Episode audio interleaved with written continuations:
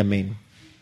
Quiero decirles que el próximo sábado también tenemos una reunión con los, eh, realmente es un concierto, gracias hermana.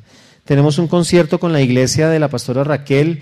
La boleta vale cinco mil pesos. Tal vez, no sé cuántos de ustedes puedan ir, pero eh, yo tengo en mi corazón que, que hagamos el propósito como iglesia de bendecir a, de bendecir la iglesia de la pastora Raquel. Me encantaría muchísimo que usted fuera al concierto. Eh, la boleta vale cinco mil pesos y sinceramente creo que eh, aún a algunos de ustedes, si quisiera ir y no tiene el dinero, yo le voy a sembrar la boleta, pero tiene que decírmelo. Bueno, si usted está interesado a pagar por lo menos sus transportes, yo le puedo dar la boleta para que usted vaya. Nos encantaría muchísimo. Va a estar Malgosh, que es la, la banda de músicos de la iglesia de la pastora Raquel va a estar Blas, que es nuestra banda, y va a estar también Contravía, doble vía, Contravía, que es otra agrupación de músicos que también va a estar allá. Eso va a ser el sábado en la avenida Boyacá, frente a la entrada principal de Bavaria. La iglesia se llama Misión Avivamiento Internacional. O Avivamiento... Misión Avivamiento Internacional, creo que se llama. Es ahí sobre, justo al pie de la heladería. Vuelvo y les digo, los que quieran ir, Gloria a Dios. Yo voy a pasar una máquina, una máquina electrónica, la voy a poner allá en la puerta para que cuando entren con celulares se les bloqueen tan pronto entren. Con eso no tenemos ese ese pequeño inconveniente. Bueno, la cámara, ¿para qué? Pues no, nos da igual, contestamos. Eh, nosotros aquí no hemos querido ser canzones para nada, pero obviamente es un poquito incómodo tener que a veces decir algo acerca del celular. Bueno, para que por favor eh, tengamos cuidado. Por lo menos colóquenlo en vibrador, por lo menos. Lo mínimo que debemos de hacer es colocarlo en vibrador. Y espero que ninguno se sienta mal y que se vayan a ir de la iglesia porque yo les digo cerca del celular. Bueno, eh, listo. Tengo aquí un mensajote para compartirle. Si usted recuerda algo que le hemos estado compartiendo durante estos días, me gustaría muchísimo que me dijera algo sobre lo que yo le he estado compartiendo, a ver si se acuerda. Me gustó que mi esposa hoy me dio un testimonio. Me dice, ay, fui a, tal parte y estuve hablando con, tal persona y nos sentamos a charlar un rato y entonces resulta que. Y yo, ¿qué pasó, amor? Me dice, no. Me dice, imaginé que yo iba para la clase, le estaban contando a ella, yo iba para la clase, yo tenía que dar la clase. Y yo iba ahí como con esa cosa de que, ay Dios mío, ¿y por qué me pasa esto a mí? ¿Por qué me pasa esto a mí? ¿Y por qué pareciera que no le pasará a nadie más sino a mí? Cuando llega el momento de desarrollar la clase, de leerla y de prepararla, empezó a...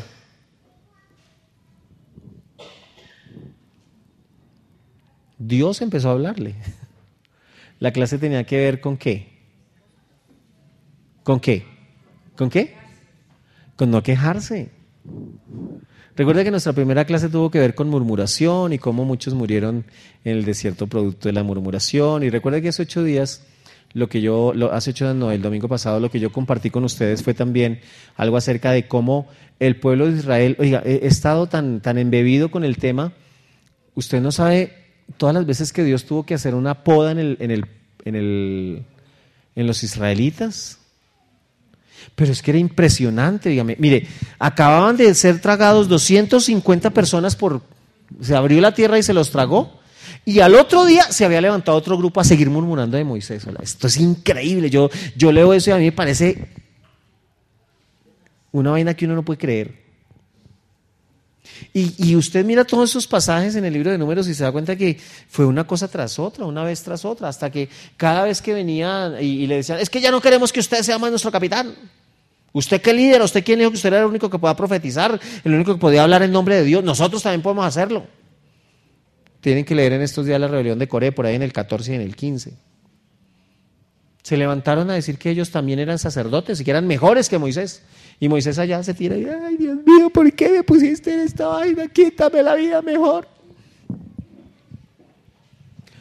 Mi punto no es hablar tanto acerca de lo que tiene que ver con la mortandad y con la forma como Dios venía y podaba al pueblo de Israel. Mi, mi punto eh, fuerte realmente no lo quiero direccionar en esa vía, en ese sentido. Pero mi punto donde quiero que usted eh, esté conectado con esta predicación y con este tema es en que finalmente lo que Dios estaba buscando era un pueblo de Israel que se volviera conforme al corazón de Dios. Ese es el punto. En el Antiguo Testamento al pueblo de Israel le costó, le costó, le costó, y hasta que por el fin el Señor dijo, no pasará uno que el que cumpla 20 años no pasa. Tenía que ser de menos de 20 años para poder pasar a la tierra prometida. Finalmente los que pasaron fueron aquellos que venían de eh, siendo la nueva generación que no traían tanta tanta mm, arandela con el, con el país de donde habían sido esclavos por tantos años, del país de Egipto. Y recuerde que levantan allí el becerro y entonces piden carne y entonces estaban bravos y Dios les da carne y entonces se mueren atragantados comiendo de toda la carne porque ni siquiera esperaban a que las aves se murieran, sino que se las comían casi que enteras, así crudas, vivas. Terrible, o sea, una, Léase, ese libro de números, esos primeros capítulos son bien intensos. Pero finalmente lo que les comparto a ustedes el domingo, y esto es solamente un pequeño recuento así rápidamente, acerca de cómo eh, Dios le, Moisés le dice a Dios, Dios, mira, ya no quiero saber nada de esta vaina, quítame la vida. Y Dios le dice, no se preocupe, a ver, yo voy a hacer algo. Reúname a 70 de los príncipes y, que se vayan allá al tabernáculo y que estén ahí en el tabernáculo y yo voy a ir a hacer alguna cosa. Les estoy resumiendo la, el capítulo que leímos el domingo pasado. Y finalmente entonces dice, le dice Dios, no se preocupe Moisés, que sobre estos 70 yo lo que voy a hacer es que voy a tomar de tu espíritu, del espíritu que he puesto en ti, y voy a poner sobre ellos ese mismo espíritu. Ahora, ¿cuál era el espíritu o cuál era el corazón de Moisés? Era un corazón manso, que le sacaban la piedra, pero con todo era manso. Sí, porque muchas veces la saca, se la volaron. O sea, lo llevaron a un extremo. Ahora, perdóneme que le recuerde que Moisés, en la dispensación en la que vio Moisés, pues no era la dispensación en la que usted y yo tenemos el Espíritu de Dios morando dentro de nosotros. Entonces, sí es ah, una forma como de, uh, ¿cómo podríamos decirlo? Como de disculpar un poco a Moisés, en un buen sentido, ¿no? O sea, uno no peca por tener o no tener el Espíritu de Dios. Mejor, se lo voy a decir con, otra frase. A usted nada le acolita ni le da permiso a pecar, y, menos un argumento como, ah, es que yo no tengo el Espíritu de Dios. ¿Me entiende? O sea, tenga o no tenga el Espíritu de Dios, y creo que todos lo tenemos, tenga o no tenga el Espíritu de Dios, usted no tiene autorización para pecar. Moisés estaba en una situación exactamente igual, pero obviamente vuelvo y le digo, estaba en una dispensación diferente, donde al tipo paciente, paciente, manso, porque la Biblia dice que él era un hombre manso, pero con todo eso se la volaban. En el pasaje que leímos el, domingo pasado dice que finalmente cuando Dios se enojó, dice que a él también, a Moisés también le pareció mal lo que hicieron los israelitas. Y entonces usted mira un poco más ese pasaje adelante y se da cuenta que Dios lo que hace es que toma del Espíritu, después de, reunirlos, dice que la gloria de Dios cae sobre, la, sobre el tabernáculo. Viene la nube de Dios y tapa el tabernáculo. Y entonces dice que los que estaban ahí empezaron a profetizar. Leyeron el pasaje de los que son coordinadores. ¿Cómo les fue en sus casas? ¿Si, están ahí todos contentos, viciosos? ¿Cómo les fue a ustedes? ¿No, ¿No pudieron a o sí le hicieron? Pero empezaron. ¿Y no empezaron ustedes? Ok, pero me entendiste. Ok, ya, por lo menos eso es ya un adelanto. Entonces, eh, los coordinadores yo les estoy, mandando, les estoy mandando como indicaciones, los estoy animando. ¿Sí les ha gustado? Como estoy, estoy inspirado, hermano, estoy, inspirado. y ya me estoy echando flores aquí, no, ya no más. Y entonces, eh, leen el pasaje y en el pasaje dice que finalmente, em, eh, porque tenían que leerlo hasta el versículo 25, y entonces ellos eh, dicen que todos empezaron a profetizar. Si usted sigue leyendo el pasaje, dice que hubo dos que no llegaron a la reunión. Eran 70 y fueron como 68 nomás. Y entonces allá llegaron los, los, que están ahí todos envidiosos, los que no le gusta, pues que la cosa. No, no, no, mira, ya está el hijo de Fulano y el hijo de Taná, y esos también están profetizando. ¿Los apedreamos o los matamos? Dígame qué hacemos porque es que nosotros somos bien ágiles para ciertas cosas. Y entonces le decimos, ¿y por qué? Si están profetizando y el Espíritu de Dios también cayó sobre ellos, ¿qué me voy a poner a pelear con ellos o a decirles que lo hagan o no lo hagan? ¿Están profetizando bien? Pues sí, sí. Bueno, entonces déjenlos. ¿Ok?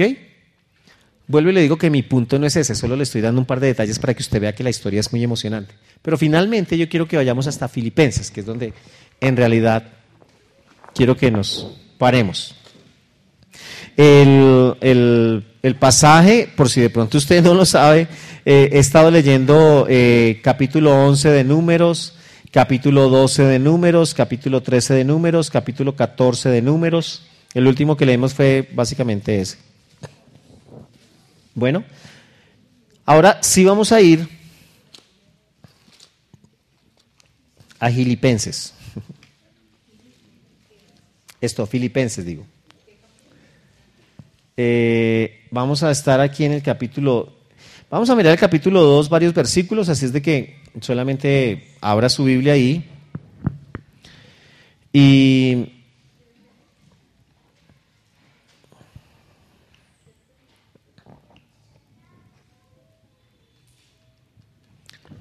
esto es lo que quiero leer con ustedes, esto es lo que quiero compartir con ustedes. En el capítulo 2, desde el versículo 1, dice,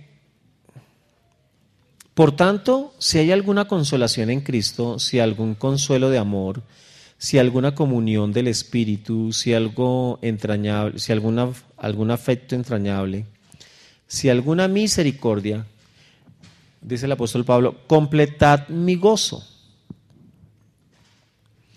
Ahora mire, el, el primer capítulo tiene varias cosas. habla acerca de una oración que Pablo hace por los creyentes. Y es ese versículo famoso que nos gusta tanto en el capítulo 1, versículo 6. No me quiero adelantar, quiero seguirle dando como sostén, como, como piso. Dice, el que comenzó en vosotros la buena obra la perfeccionará hasta el día de Jesucristo. Y el versículo 9 dice, esto pido en oración, que vuestro amor abunde aún más y más en ciencia y en todo conocimiento, para que aprobéis lo mejor a fin de que sean de que seáis sinceros e irreprensibles para el día de Cristo, llenos de frutos de justicia que son por medio de Jesucristo para gloria y alabanza de Dios. Y luego entonces vienen y le hacen, eh, es como un reclamo.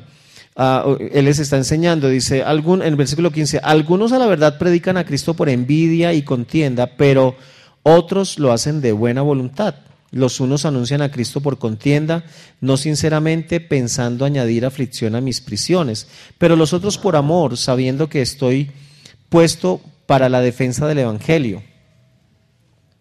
Ah, y usted sigue leyendo el pasaje y se da cuenta que hay un par de cosas, mm, llegó a aquello, ¿no?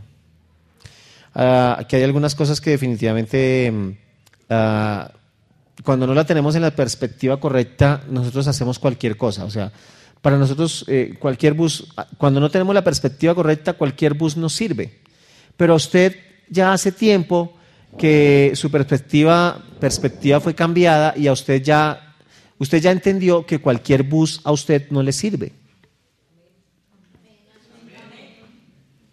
¿Se me refundieron ahí un poquito? Es el frío, sí, yo, yo entiendo. Se lo voy a volver a repetir. Cuando nosotros no teníamos la perspectiva de, las, de, lo que Dios quiere hacer con nosotros, que Él quiere que nosotros caminemos en justicia y que hagamos obras de justicia, que Él quiere que nosotros no estemos ah, predicando el Evangelio por contienda ni por mirar a ver si lo hacemos mejor que allí o mejor que allá. Cuando nosotros estábamos perdidos en esa, eh, con nuestra mente eh, que, disipaba, o sea, como que cualquier cosa nos servía, salíamos a la esquina y cualquier bus nos servía. Pero la iglesia de hoy, esta iglesia de hoy, la que está sentada aquí en estas bancas, la iglesia de hoy, ya no es esa iglesia. Esto era otra oportunidad que les estaba dando. Y estaba esperando que todos me respondieran, amén, pastor, somos diferentes, somos otros. Entonces, esa iglesia que yo conocí hace más, ya unos dos años largos, ya no es la misma, porque la iglesia de hoy es una iglesia que ahora sí sabe que tenemos una dirección, una ruta y un letrero para dónde vamos. Ah, eso está mejor. Entonces, ¿por qué les hago repetir esto? Porque quiero después remacharlos. No. Porque como nosotros entonces hemos venido aclarando nuestras ideas, hemos venido aclarando nuestra conciencia, hemos venido aclarando conceptos, hemos venido aclarando que Dios nos tiene en esta tierra para cumplir un propósito, pues hay algo en lo que usted definitivamente necesita eh, caminar a diario en su vida. Y voy a hacer una comparación. Hasta hace dos años, nosotros estábamos como el pueblo de Israel caminando en el desierto. Eso parece muy fuerte. Gracias a Dios ya llevamos dos años de caminar hacia la tierra prometida. Porque lo que sucedió con el pueblo de Israel fue que por 40 años estuvieron caminando de un lado para otro en el desierto.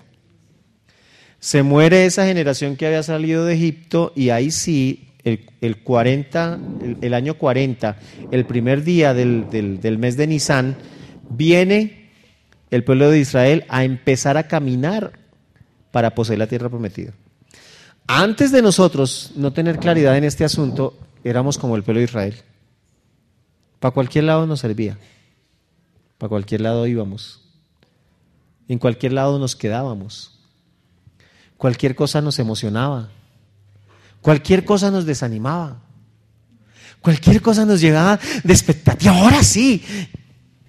Cualquier cosa nos llevaba por allá al, al extremo. No quiero saber nada de esto. Pero hoy, la iglesia de hoy no es esa misma iglesia. La iglesia de hoy sí tiene la perspectiva correcta de Dios. La iglesia de hoy ha entendido que necesitamos caminar en la dirección en la que Dios ha trazado para esta iglesia. La iglesia de hoy sabe que tenemos un propósito. La iglesia de hoy ha venido desarrollando y creciendo en la visión que Dios ha traído sobre nuestras vidas. Eso implica, eso implica que los que queremos entrar en esa tierra prometida, Finalmente necesitamos parecernos a Moisés.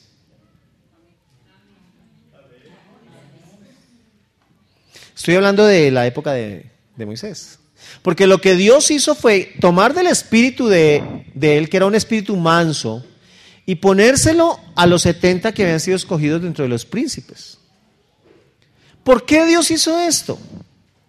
Porque de alguna manera él necesitaba multiplicar la visión, el corazón, el sentir. No los sentimientos, el sentir. Sentir es diferente a sentimientos. ¿Ok? Entonces, finalmente lo que Dios estuvo tratando de hacer durante 40 años en el desierto con el pueblo de Israel es que ellos finalmente también volvieran sus ojos a Dios y dijeran, sí, nosotros hemos sido unos muérganos sinvergüenzas que hemos hecho lo que se nos ha dado la gana, hemos pecado, hemos murmurado, hemos hablado en contra de los líderes que tú nos has puesto, pero finalmente una generación entró. Aleluya, eso son buenas noticias. Excelentes noticias. Si hubieran muerto todos en el desierto, quién sabe si nosotros existiríamos o, si hubiera, o si hubiéramos tenido la posibilidad de ser salvos, porque recuerde que la salvación vino a través de un judío. Ay, ¿verdad? ¿No es cierto? Hola, que pequeños detalles que a veces uno como que ignora, ¿no? Como que se le olvida. Finalmente esa tribu que le dio tanto que, que, que tanta lora al pobre Moisés, que era la de Judá, es que usted lee la historia de los de Judá, hermano, eso es, qué benditos, hola. Bueno, ninguna de las tribus realmente era, los mismos levitas, e, el Coré era de los levitas, era uno de los principales, y se levantó allá déjeme le digo, a escamosearle a, Moisés, que usted solo es ministro de Dios, yo también puedo. Yo también profetizo, yo también sé cómo es que es el asunto. Así, eran así de atrevidos, lea la historia. Estoy tratando también de despertarle un poco de curiosidad. Entonces, ninguna de las tribus, pero finalmente con todo y lo que, sucedió con, Judá, pero finalmente hubo eh, una casta que se levantó dentro de la, dentro de la tribu de Judá que llegó a ser eh, los eh, antepasados de Jesús. Aleluya. Donde no hubieran pasado ninguno al desierto, estábamos, no sé cómo estaríamos. ¿Ok?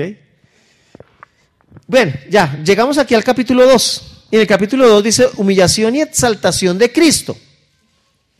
Entonces dice, por tanto, si hay alguna consolación en Cristo, si algún consuelo de amor, si alguna comunión del Espíritu, si algún afecto entrañable, si alguna misericordia, mire, le está haciendo una, una lista de las cosas, de la forma y de la actitud que usted y yo necesitamos tener enfrente de la vida, enfrente de nuestros hermanos, enfrente de los compañeros de trabajo, enfrente de todo el mundo.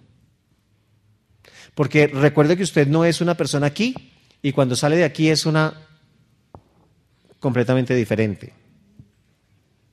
Como es usted aquí, debe ser en su casa, en la calle, en el bus, en el trabajo.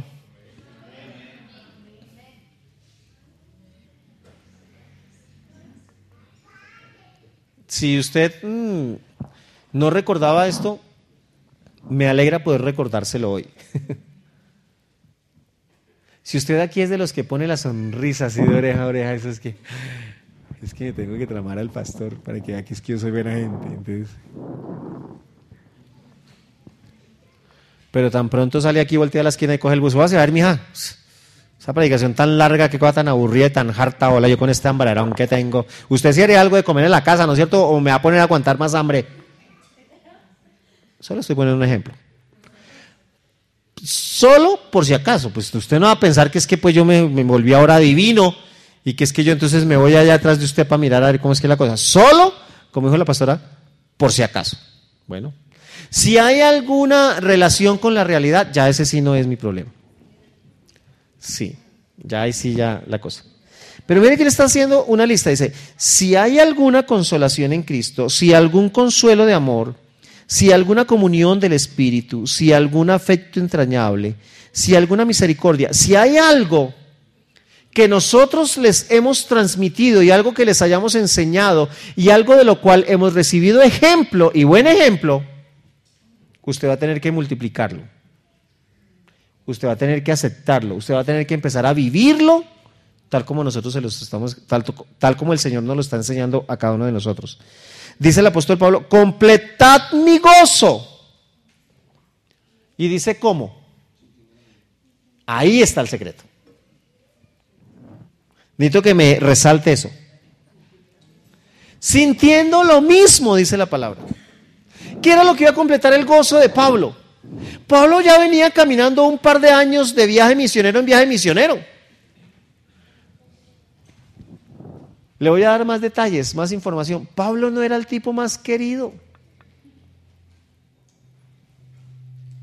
Pablo era de los de carácter más recio y fuerte. En eso me gusta recordar a mi pastor porque es que el tipo sí que se parecía al Pablo.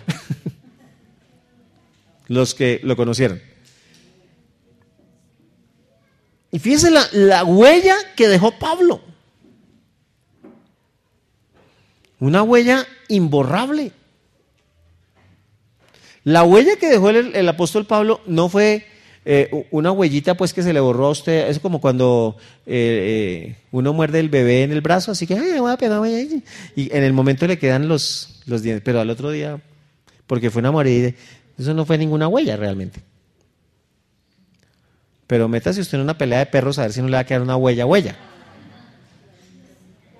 Y se acuerda para toda su vida. Ahora no estoy diciendo pues que Pablo era un perro y bueno, en fin en ese sentido, pero solamente estoy trayéndole una ilustración de cómo una persona puede venir y, dejar una huella tan profunda en el corazón. Nosotros siempre le peleamos al pastor que el pastor a nosotros nos cogió, nos cogió muy jóvenes y, a nosotros nos la dedicaba por todo. A nosotros no nos dejaba pasar ni media. Pero ya cuando llegó a cierta edad, los que llegaban, ah, algunos hacían como querían y, nos decía, es que ustedes eran de una raza especial. Usted necesita el trato que, que, tratar. Pero fíjese que eh, hoy me sirve la ilustración porque eso hizo que personas estuvieran, o mejor, que estaban detrás de él, hoy estuvieran al frente de las cosas que él trabajó. ¿Por qué? Porque nos dejó una, una, una huella. Porque finalmente, escúcheme esto, finalmente fuimos del mismo sentir. Yo creo que en ese sentido también él tuvo que, irse muy feliz para el cielo, porque también nosotros terminamos completándole el gozo a él. Porque terminamos siendo de aquellos que sentíamos lo mismo. Sintiendo lo mismo, ¿cómo? Teniendo el mismo amor, unánime, sintiendo una misma cosa, sintiendo una misma cosa. No está diciendo, ay, llenos de emociones por sentir lo mismo. No está hablando de eso. Está hablando de una forma de pensamiento. Está hablando de una forma de creer.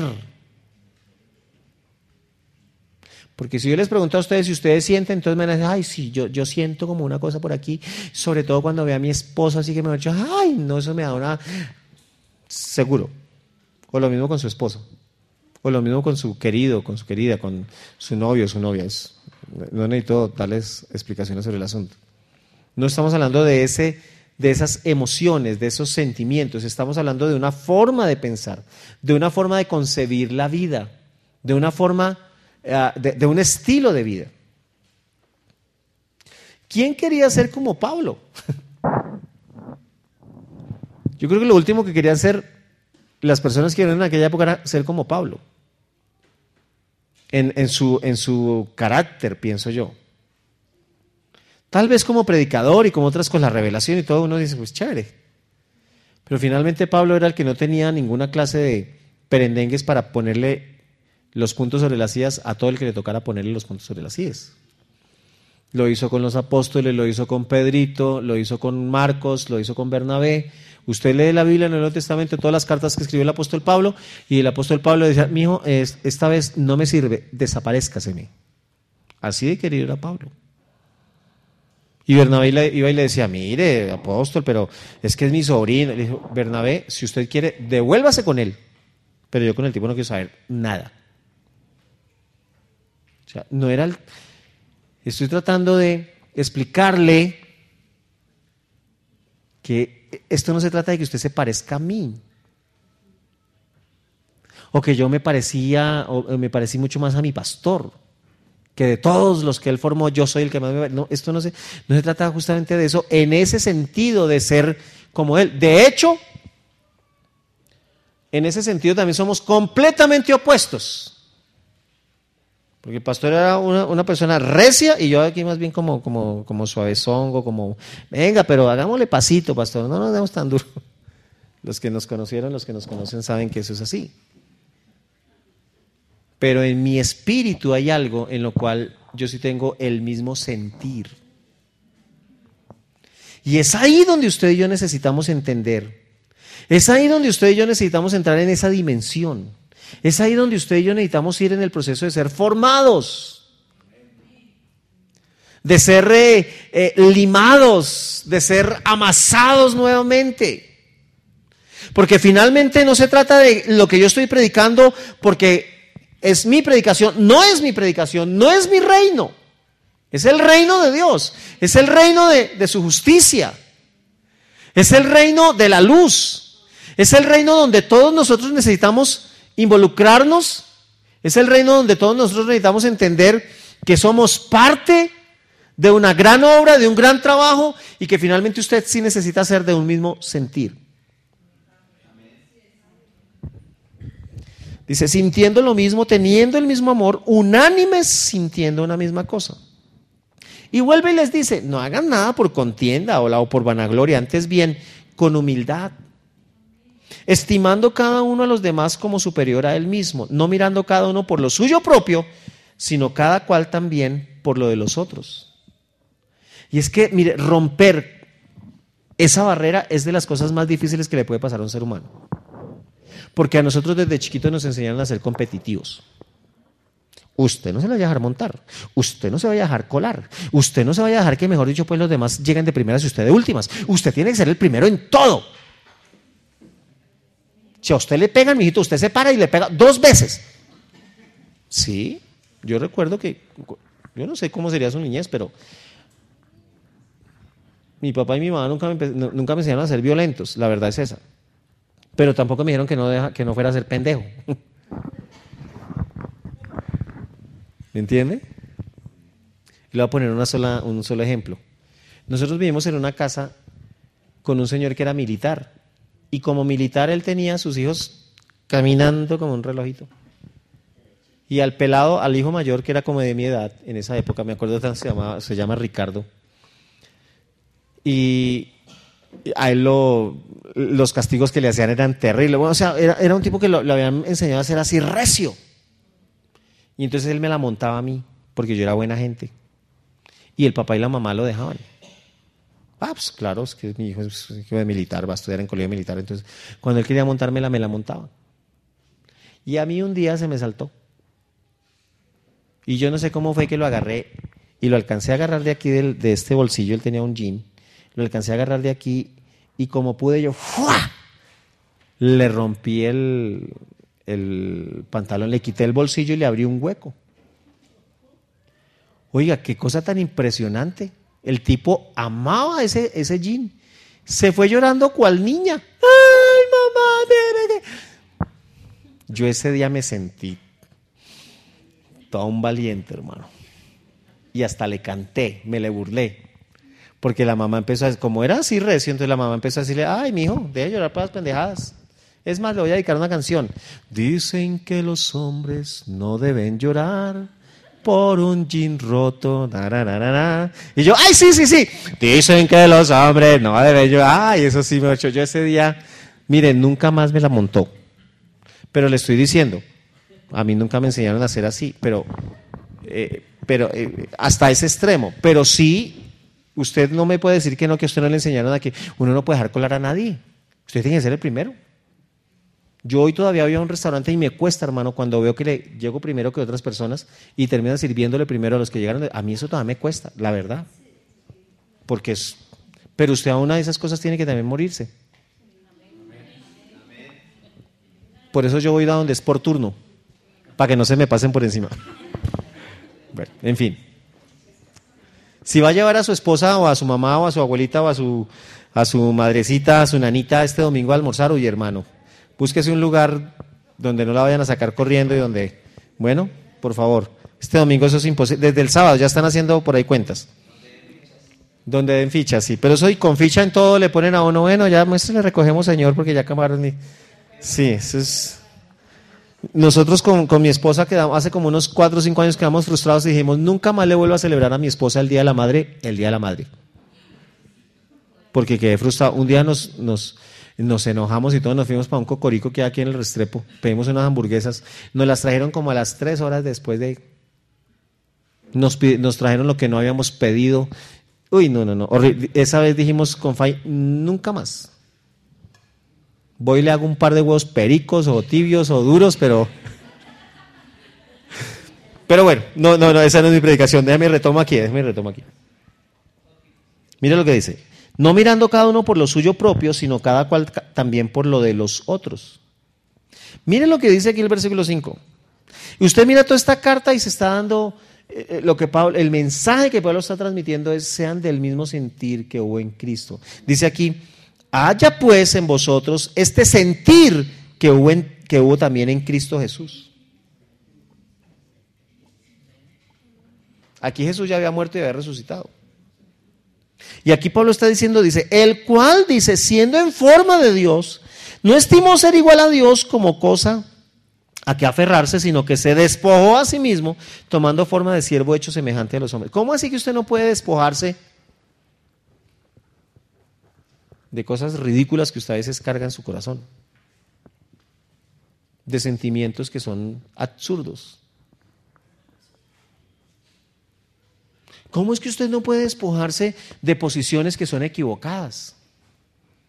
¿Cómo es que usted sí piensa que es mejor que los demás? ¿Cómo, cómo usted a estas alturas de la vida, usted puede pensar que usted es mejor que los demás? ¿Cómo es que usted no puede agachar su cabeza y, y pedir perdón o reconocer que se equivocó? ¿Cómo? Si Cristo siendo Dios dice, haya este mismo sentir en el corazón de ustedes.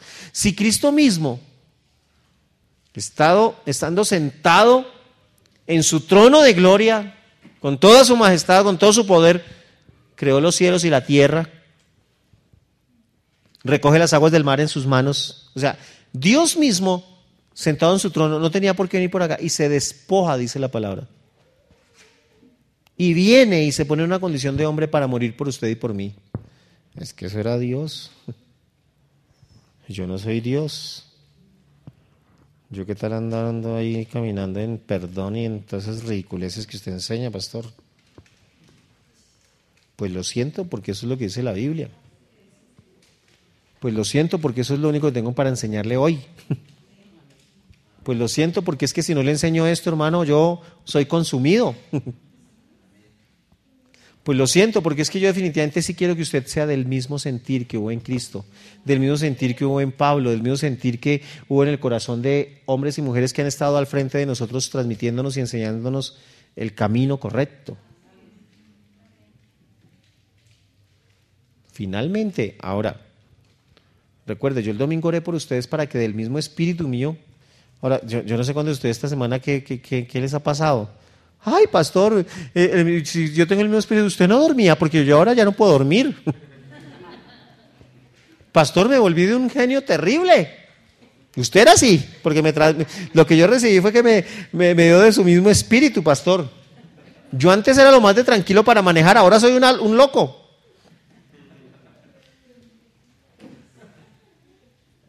Yo antes no le contestaba a nadie, pastor, ahora le contesto a todo el mundo. Ese día estábamos bajo la unción, bueno.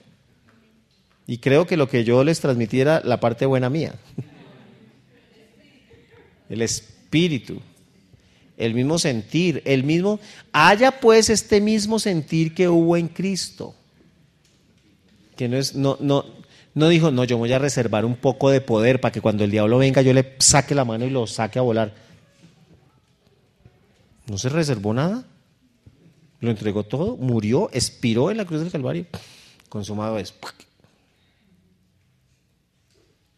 Cuando lo fueron a arrestar, recuerde, ¿quién es Jesús? Yo soy. Y todos quedaron allá al suelo. Y sale Pedro allá todo valiente. ¿Dónde están?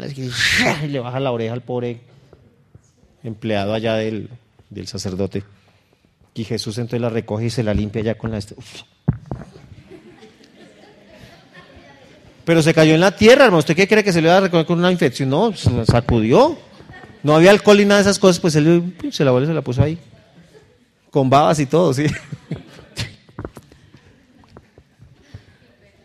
Y le dice a Pedrito, ay, Pedrito, no sea ridículo, hermano. ¿Usted qué cree que donde yo no quisiera pedirle a mi papá, o donde yo mismo no quisiera llamar una legión de ángeles, ¿usted cree que yo no, yo no, yo no lo haría?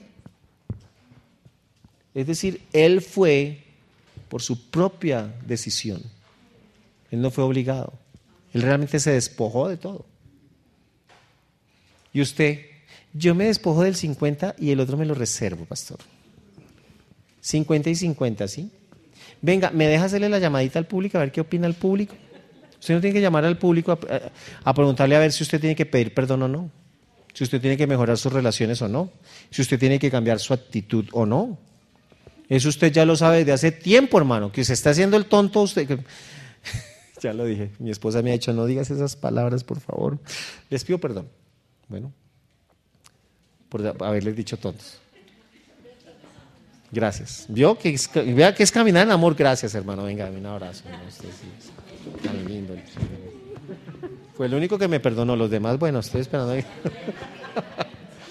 y entonces, ¿Cómo, podemos ser tan faltos de entendimiento, hermano, de pararnos en una posición que no deberíamos de pararnos? Mire lo, bueno de las estadísticas. A, a, Moisés el Señor le ayudó con 70. Usted mira todo el pasaje y se lo voy a dejar para que lo lea después allá completo en su casa. Pero dice que mm, se despojó a sí mismo tomando forma de, siervo, hecho semejante a los hombres, y estando en la condición de hombre, se humilló a sí mismo. Mire lo interesante de cuando usted se baja de su condición y de su posición absurda. Cuando usted se humilla en la presencia de Dios, Dios le pone a usted a un nombre que va a estar por encima de otros.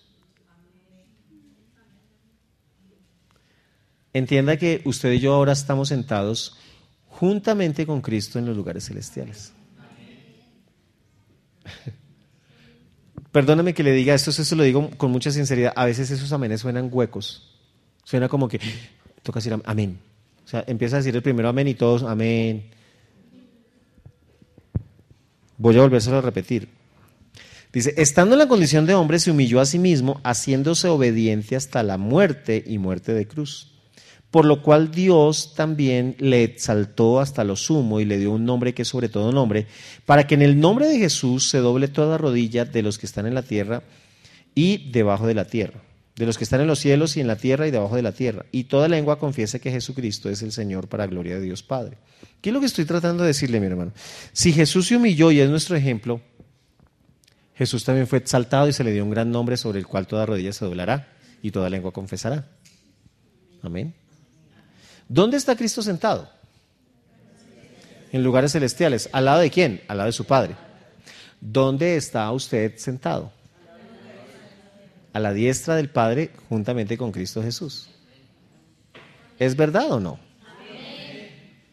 Entonces, en, la, en nuestra propia proporción, usted y yo tenemos ese nombre que ha sido dado a los hombres para que en el nombre de Él se doble toda rodilla.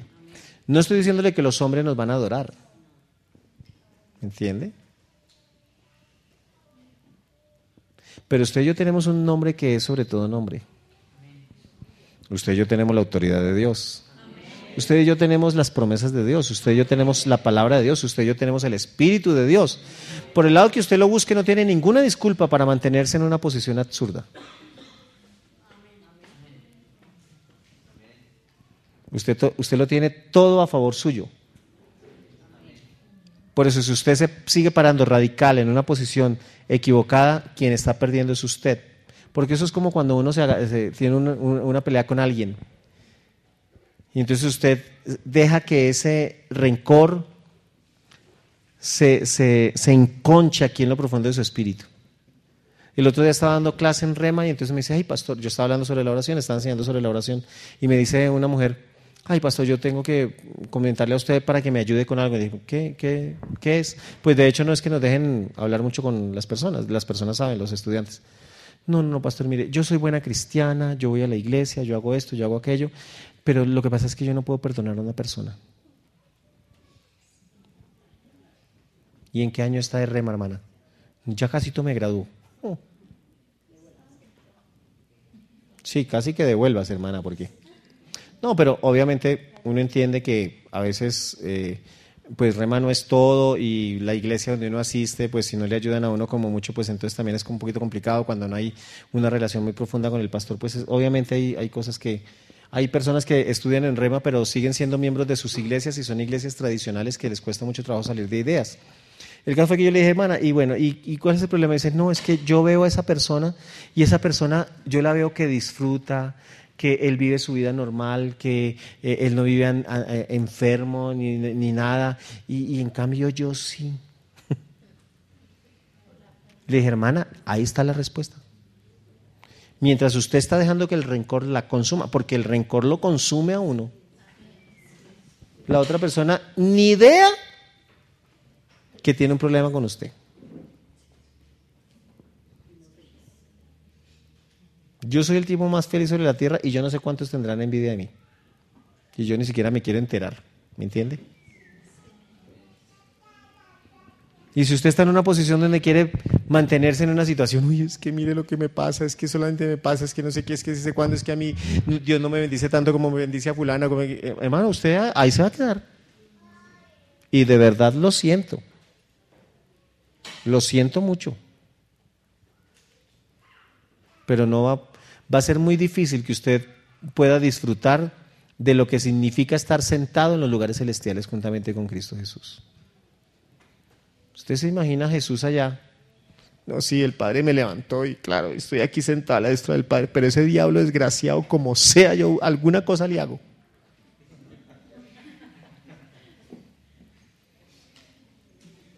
Se imagina ya al Señor y entonces eh, eh, los que murieron sin Cristo, los del Sanedrín, Usted se imagina a Cristo allá desde el cielo y dice, ¡eh! Sí, yo les dije, yo les dije, ya está. Los de Sanedrín en el infierno, ¿me entiende? Usted se imagina a Jesús allá riéndose, ¡eh! ¿Se imagina usted a Jesús así? Si por el contrario quiere, el deseo de él es que todos procedamos al arrepentimiento. El que estaba colgado ahí al lado de él uno injuriándole, diciendo, pues si es Dios, pues bájese a ver y sálvenos. Y el otro con mucho temor y, respeto dice, pues usted sí no puede ser más cerrado, hola. Este sí es el Hijo de Dios, Señor, por favor acuérdese de mí cuando esté en su reino. Hoy estarás conmigo en el paraíso. Así de rápido puede ser la situación. Usted puede estar en el infierno, hablando de un infierno que se puede vivir aquí porque usted tiene una mala, una mala relación con personas, pero adicionalmente porque usted no quiere ser del mismo sentir.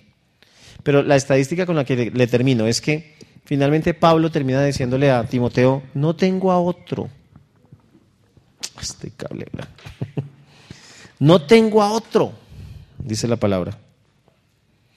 A ninguno tengo del mismo ánimo y que tan sinceramente se interese por vosotros. Miren que no está diciendo, ay, no tengo a otro que venga y me dé eh, de comer, o que me mande ofrendita, o que mire a ver cómo estoy. No, no está hablando de eso. Está hablando, no tengo a otro del mismo ánimo que tan sinceramente se interese por ustedes. ¿Mm? Si usted es de los que va a seguir interesándose, toda su vida por usted mismo, no va a poder crecer, no va a poder disfrutar, no va a poder recibir todo aquello que Dios tiene. Sí, eres salvo, ok. ¿Vas a ir al cielo? Claro que sí. Pero lo más seguro es que la corona tuya sea apenas un hilito de oro. Y no estamos trabajando pues para que nuestra corona sea la más grande que la de los demás, no. Pero sí hay un galardón que nos está esperando allá arriba en el cielo. Y usted sí tiene que trabajar por hacerlo en esta tierra de tal manera que cuando usted llegue al cielo, hermano, le hagan fanfarria y todo para entrar. Usted tiene que trabajar de tal manera en esta tierra que cuando llegue al cielo le toquen las trompetas. Viene entrando el grande, el magnífico, el Hijo de Dios, el que le creyó, el que estuvo dispuesto a esperar en sus promesas, fulano de tal, y todos los ángeles, ¡guas! ¿Verdad? Sí, ve que es que igual en la iglesia también tenemos incrédulos, ¿no? Los que piden perdón, pero también los incrédulos. Los que casi, casi alcanzaron a ser del mismo sentir que el pastor. Casi, me he hecho, faltó esto nada más para que llegara a ser del mismo sentir. Parece una historia, pero hay cosas de las que usted no tiene ni idea de cómo es el cielo. Yo tampoco. Pero hay algunas que, por el Espíritu, creo, si no son exactamente la ilustración, por lo menos están tratando de acercarnos a lo que puede suceder allá en el cielo. Porque la Biblia dice que cuando los hijos de Dios entren allá, Él le va a decir, bienvenidos, entra en el gozo de tu Señor. Él no va a estar allá, bienvenido, entra en el gozo de su Señor.